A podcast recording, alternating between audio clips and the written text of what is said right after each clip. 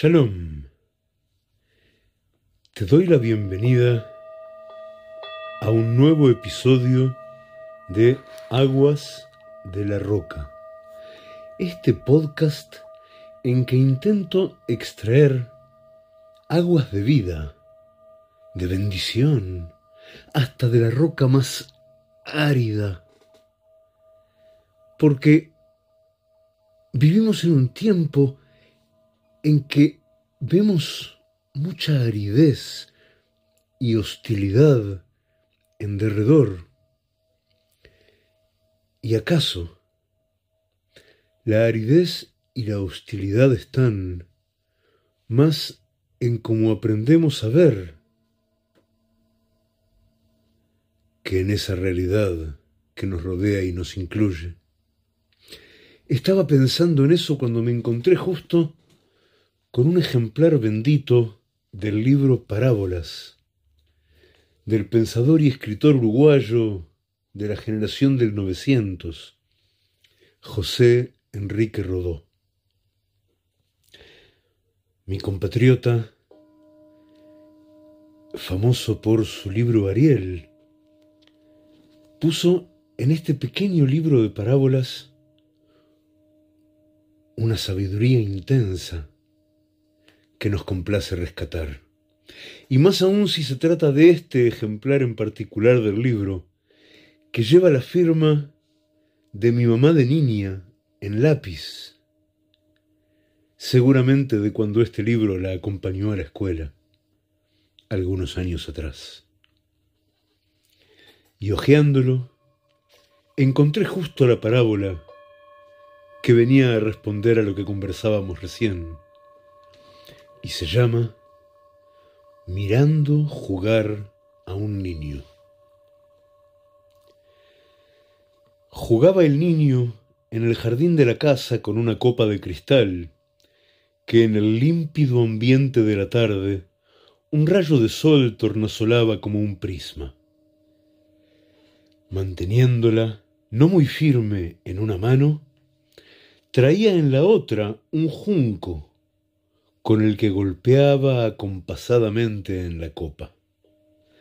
Después de cada toque, inclinando la graciosa cabeza, quedaba atento, mientras las ondas sonoras, como nacidas de vibrante trino de pájaro, se desprendían del herido cristal y agonizaban suavemente en los aires. Prolongó así su improvisada música, hasta que en un arranque de volubilidad cambió el motivo de su juego. Se inclinó a tierra, recogió en el hueco de ambas manos la arena limpia del sendero y la fue vertiendo en la copa hasta llenarla. Terminada esta obra, alisó por primor la arena desigual de los bordes no pasó mucho tiempo sin que quisiera volver a arrancar al cristal su fresca resonancia, su música. Pero el cristal, enmudecido por la arena, como si hubiera emigrado un alma de su diáfano seno, no respondía más que con un ruido de seca percusión al golpe del junco. Atención, este es un momento crítico, es un punto de inflexión importantísimo porque el niño no sabe por qué es que la copa dejó de sonar, solo sabe que la copa efectivamente dejó de sonar. Sigamos. El artista tuvo un gesto de enojo para el fracaso de su lira. Hubo de verter una lágrima, mas la dejó en suspenso. Miró como indeciso a su alrededor. Sus ojos húmedos se detuvieron en una flor muy blanca y pomposa, que a la orilla de un cantero cercano, meciéndose en la rama que más se adelantaba, parecía rehuir la compañía de las hojas en espera de una mano atrevida. El niño se dirigió sonriendo a la flor. Pugnó se esforzó por alcanzarla y aprisionándola, con la complicidad del viento quiso abatirse por un instante la rama, cuando la hubo hecho suya, la colocó graciosamente en la copa de cristal, vuelta en ufano búcaro, en florero precioso, asegurando el tallo endeble, merced a la misma arena que había sofocado el alma musical de la copa. Orgulloso de su desquite, levantó cuán alto pudo la flor entronizada y la paseó, como en triunfo, por entre la muchedumbre de flores. Y estaba contento. Ay, sabia, candorosa filosofía, pensé. Del fracaso cruel no recibe desaliento que dure, ni se obstina en volver al goce que perdió, sino que de las mismas condiciones que determinaron el fracaso, toma la ocasión de un nuevo juego, de una nueva idealidad, de una nueva belleza.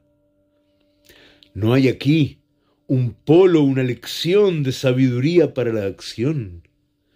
Ah, si en el transcurso de la vida todos imitáramos al niño este si ante los límites que pone sucesivamente la fatalidad de nuestros sueños, hiciéramos todos como él. El ejemplo del niño dice que no debemos empeñarnos en arrancar sonidos de la copa con que nos embelezamos un día, si la naturaleza de las cosas quiere que la copa haya enmudecido. Y dice luego que es necesario buscar en derredor de donde en ese mismo momento estemos. Una flor reparadora, una flor que poner sobre la arena, por cuya causa el cristal se tornó mudo. No rompamos torpemente la copa contra las piedras del camino, solo porque haya dejado de sonar. Tal vez la flor reparadora existe, tal vez está allí cerca esto declara la parábola del niño. Y toda filosofía viril, viril por el espíritu que la anima, confirmará su enseñanza fecunda.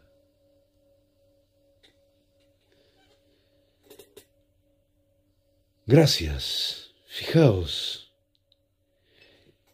qué sabiduría honda podemos hallar cuando observamos la conducta espontánea de un niño mentalmente sano. Yo sé por qué la copa dejó de sonar, pero él no.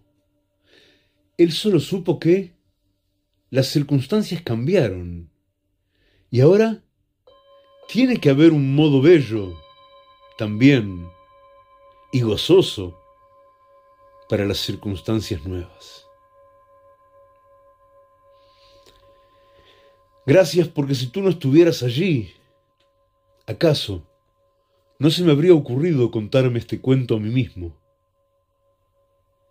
Y me estaría perdiendo el bien que me hace. Ojalá que también a ti. Entre tanto, te recuerdo solamente, te voy a dejar links en la descripción de este capítulo.